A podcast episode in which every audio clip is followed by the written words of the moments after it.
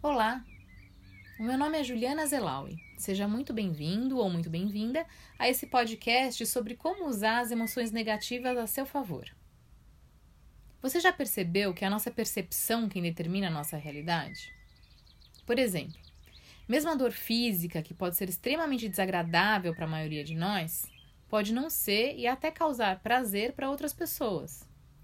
Uma mesma situação de desafio seja um esporte radical ou alguma situação no trabalho, para alguns pode ser aterrorizante, para outros, ser estimulante. Percebe?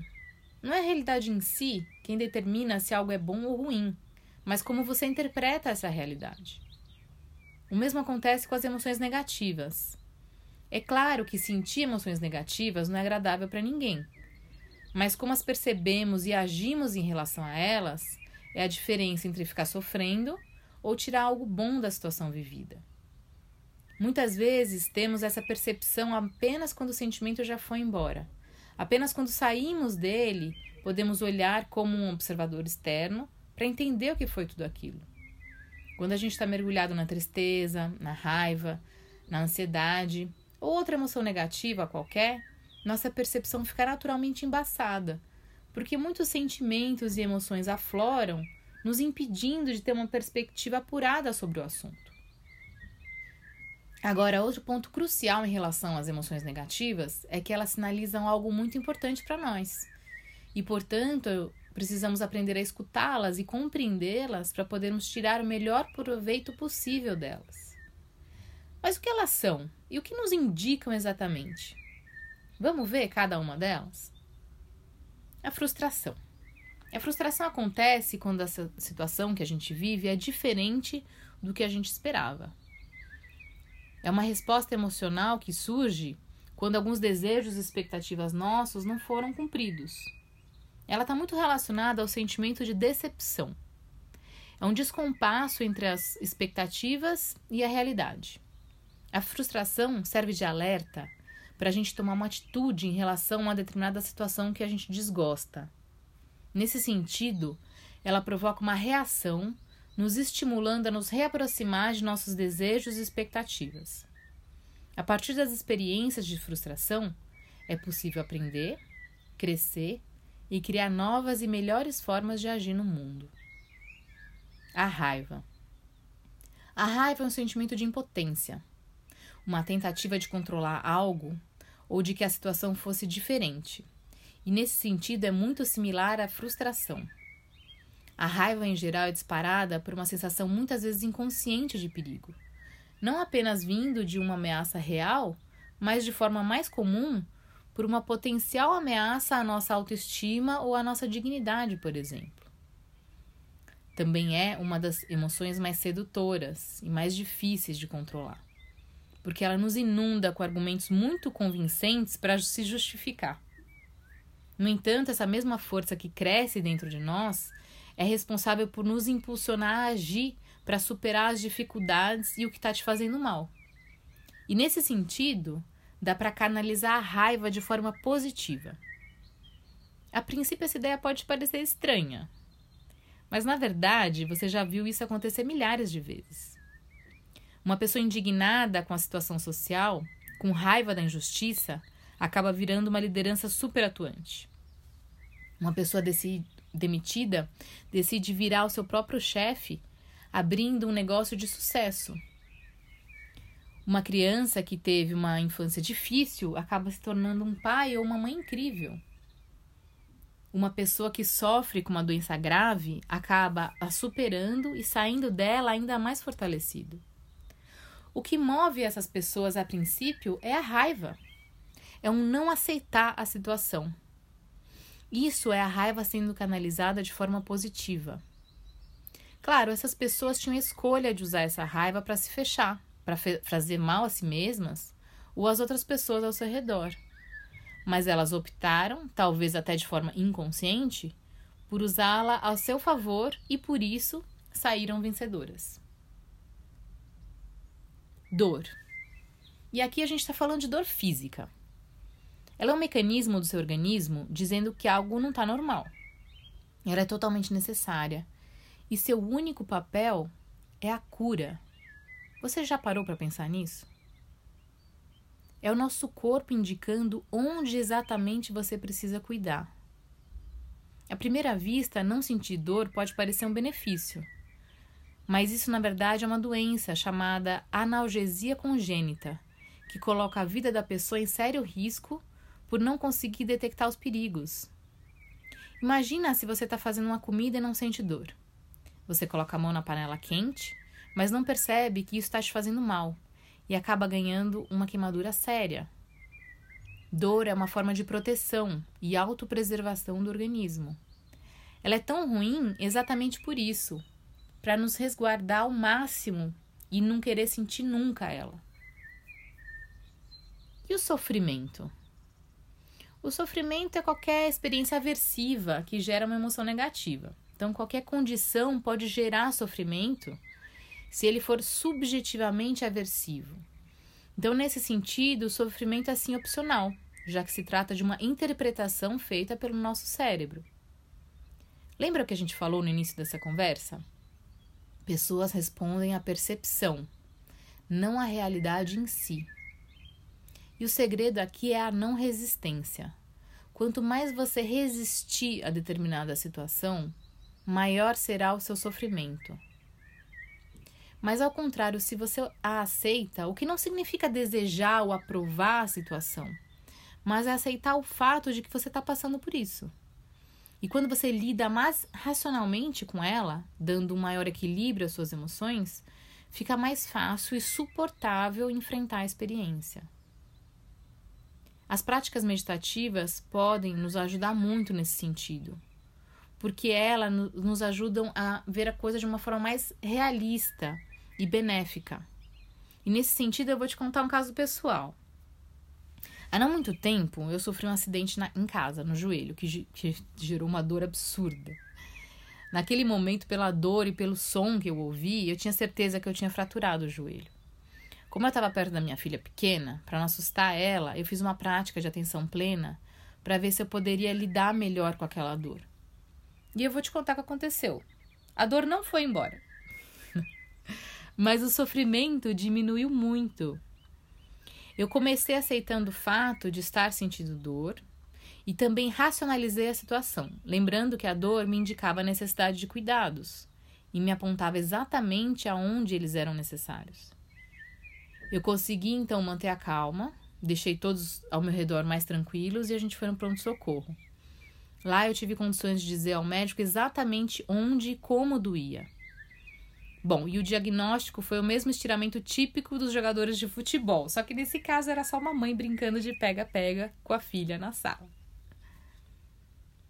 E a tristeza? Sentir-se triste é algo completamente natural. Isso nos ajuda, na verdade, a amadurecer e aprender com as dores que a gente sente. Basicamente, a tristeza surge quando algo que a gente considera ruim acontece, e na maioria dos casos a gente não pode mudar. Ela surge também quando determinada situação não é passível de mudança, sendo o primeiro passo para a cura. Por exemplo, quando a gente perde um ente querido, a nossa primeira reação pode ser de raiva, de decepção, não aceitação. Quando ela passa e entendemos que não temos controle sobre a situação, é que a gente começa a sentir tristeza. Tristeza é quem sinaliza que estamos cientes do que estamos passando Sendo então essa fase de luto, que pode ser também é, luto pela perda de um emprego ou pelo, por um fim de um relacionamento, por exemplo, é muito importante para iniciar esse processo de cura e a retomada da sua vida. Então, aceitar a tristeza não é um sinal de que você aprova a situação, nem falta de amor ou falta de vontade de mudar, mas sim que você entende que a realidade é como é, não poderia ser de outra forma. Se não há tristeza, é que ainda há esperança de conseguir uma mudança. E às vezes você sabe isso não é possível. Para lidar com ela, racionalize verificando primeiro se você não está supervalorizando determinados acontecimentos na sua vida. Evite ficar ruminando ou relembrando sem parar coisas que já passaram. Ninguém pode abraçar o mundo, nem ter tudo ou todos. Às vezes é preciso perder alguma coisa para ganhar outra nesse lugar. Então, procura se desapegar, se libertar.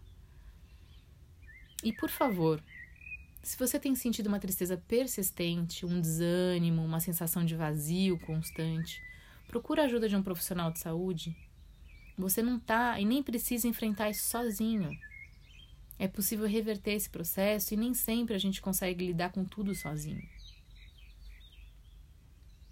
Agora, um pouco sobre a ansiedade, que é um sentimento muito comum nos nossos dias de hoje. Ela é um estado de apreensão provocado pela antecipação de uma situação desagradável ou perigosa, seja esse perigo real ou imaginário. Ela corresponde a uma preocupação, uma vigilância para detectar perigos potenciais e pensar em formas de como você pode lidar com eles, projetando então soluções para cada situação. Mas é claro que se antecipar a um projeto e planejar como resolver ele é útil, mas pensar pela milionésima vez que você vai falhar em realizar alguma coisa, não apenas não é útil, não, é, não apenas não é útil, como pode prejudicar. A ansiedade pode se transformar em um problema quando atinge um alto nível e muita regularidade, começando a interferir na sua saúde ou nos seus relacionamentos. Quando ela acontece de forma regular, em geral pode não haver um fator propriamente dito que a desencadeie, ou então ele é desproporcional ao fator que desencadeou esses sentimentos. Por exemplo, ficar ansioso porque você vai realizar uma apresentação importante no dia seguinte pode fazer sentido. Mas ficar imaginando que as pessoas vão rir de você, que vai ser um desastre, que você vai ser demitido, trata-se apenas de imaginar algo e não uma situação real.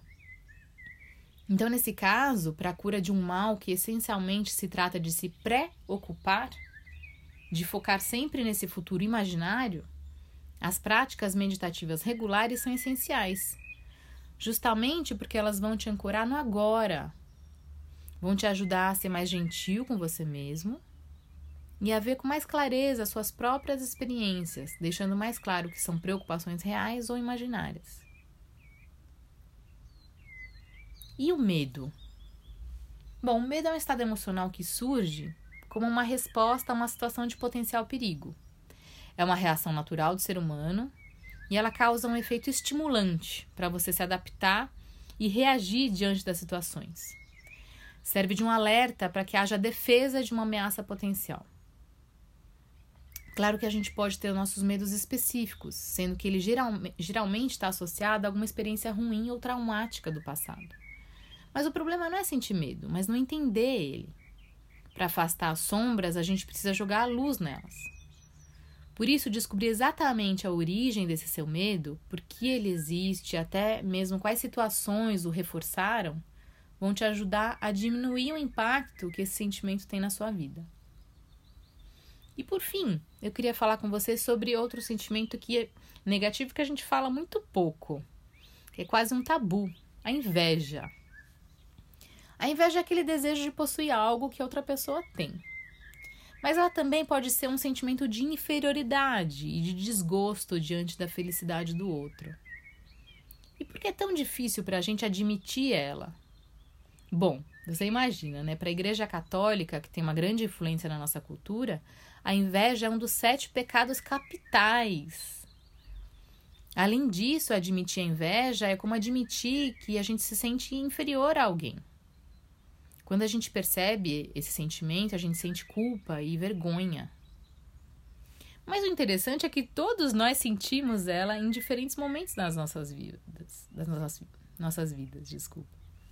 E desejar o que o outro tem é uma chamada à ação extremamente importante que nos ajuda a saber agir para ter o que queremos. A inveja contém então uma mensagem importante sobre o que a gente quer para as nossas vidas. É uma dica sobre o que devemos fazer a seguir. Assim, analisar as pessoas e situações que nos causaram inveja é um importante indicador do que a gente quer para nós, de um gatilho para a gente agir no sentido de, de conseguir elas. É claro que se invejamos uma pessoa extremamente bem-sucedida, a gente não vai conseguir isso de um dia para o outro. Mas assim como ela fez, a gente pode tomar pequenos, mas constantes passos nessa direção. Com estratégia e as ferramentas certas, tudo é possível. Também não se esqueça de que o outro ter não significa que você não pode ter. A felicidade não é recurso finito, tem para todo mundo. Procure se sentir feliz com a conquista do outro. Se ele conseguiu, é sinal de que você também pode chegar lá. Acredite no seu potencial. Mas se mesmo sabendo disso você sentir inveja, não se preocupe. Então, use ela a seu favor. Agora que você já sabe o que cada emoção sinaliza pra gente, então como a gente pode tirar proveito delas? Bom, em primeiro lugar, você precisa identificar, reconhecer e investigar as suas ações e as suas reações, sendo sempre muito sincero com você mesmo. Estude realmente as suas emoções, analisando quando, como elas surgem e as suas causas. Busque então as suas melhores opções para lidar com a situação e as possíveis consequências, para então poder tomar a melhor decisão. A sabedoria, na verdade, é justamente o equilíbrio entre a nossa mente racional e a emocional. As duas são extremamente importantes para a gente ter uma vida boa. São as emoções que dão cor, dão tempero à nossa vida. Mas elas são também pacotes de informações sobre determinada experiência, baseada em experiências passadas com trilhões de informações que a gente não consegue perceber de forma consciente. Mas apenas elas não são suficientes para a gente tomar as boas decisões, pois às vezes as emoções estão muito salientadas ou não condizem com a realidade. Por exemplo, uma pessoa pode ter medo de cachorro por ter sofrido algum trauma de infância, inclusive ela pode nem ao menos recordar de forma consciente. Naturalmente, as suas emoções vão fazer com que ela não se aproxime de cachorros para protegê-la. Apenas trabalhando em conjunto, emoções e racionalidade, a gente consegue superar esse medo em situações em que ele não seja necessário, mas ao mesmo tempo mantê-lo em situações de necessidade real de autopreservação. As emoções permitem que a gente escolha os nossos parceiros, a nossa profissão, e tantas decisões importantes, cruciais para a nossa felicidade. Ao mesmo tempo que são uma resposta imediata necessária às situações do dia a dia, elas nos mostram se algo nos faz bem ou mal, se é agradável ou desagradável, se a gente pode aproveitar ou evitar determinada situação. Já a razão nos permite ponderar essas emoções, avaliar de forma mais lenta, porém mais detalhada não apenas se elas fazem sentido, mas sobre a situação vivida como um todo e o que a gente deve fazer em relação a ela. Então, de forma resumida, enquanto as emoções são respostas rápidas às situações, baseadas em nossas experiências anteriores, a razão é uma resposta mais lenta, mas que avalia com mais detalhe essas situações, com mais profundidade. Portanto, fazer uso desses dois mecanismos é essencial para ter resultados melhores. Agora, para lidar com maestria com as suas emoções, a meditação regular ajuda muito, porque ela é uma ferramenta para você observar a sua mente, os seus pensamentos e emoções, como alguém de fora, não sendo dominada por elas. Então, avaliá-las e percebê-las de uma forma mais apurada. É o que a gente chama de ser um observador externo. Aquele que percebe os movimentos da mente, mas sem se envolver diretamente com eles sem ser influenciado por eles.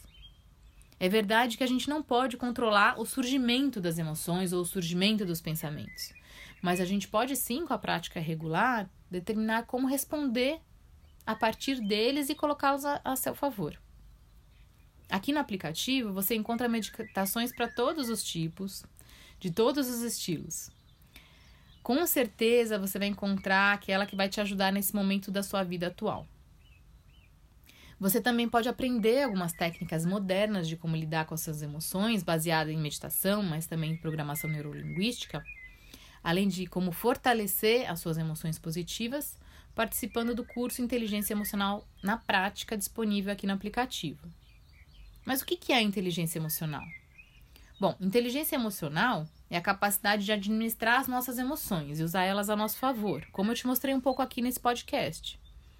Mais do que o QI, Estudos comprovam que o que faz real diferença para uma pessoa ser bem-sucedida e verdadeiramente feliz é a sua inteligência emocional. Ou seja, a sua capacidade de lidar com as frustrações, com as suas emoções e de se relacionar com os outros. Que Quem tem inteligência emocional pensa, sente e age sem deixar que as emoções dominem a sua vida. As pessoas que desenvolvem a sua inteligência emocional conseguem evitar os extremos e manter a sua estabilidade. Eu estou falando, portanto, de liberdade, de você poder decidir como agir, de desenvolver o seu autocontrole e gerenciar melhor as suas emoções, ao invés de simplesmente deixar que as emoções o dominem sem o seu envolvimento. As pessoas inteligentes emocionalmente são mais autoconfiantes, empáticas e gratas e têm uma capacidade maior de se automotivarem e seguir em frente, mesmo diante das frustrações. Essas pessoas são capazes de controlar impulsos, canalizando emoções de forma positiva e conseguem motivar e encorajar outras pessoas, criando um ambiente extremamente benéfico ao seu redor. Bom, eu espero sinceramente ter conseguido provocar alguns insights em você hoje. Se você tiver alguma dúvida sobre esse conteúdo ou quiser trocar ideias, eu vou adorar te conhecer. Me manda uma mensagem que a gente vai se falando. Eu te desejo muita felicidade hoje e sempre. Até a próxima!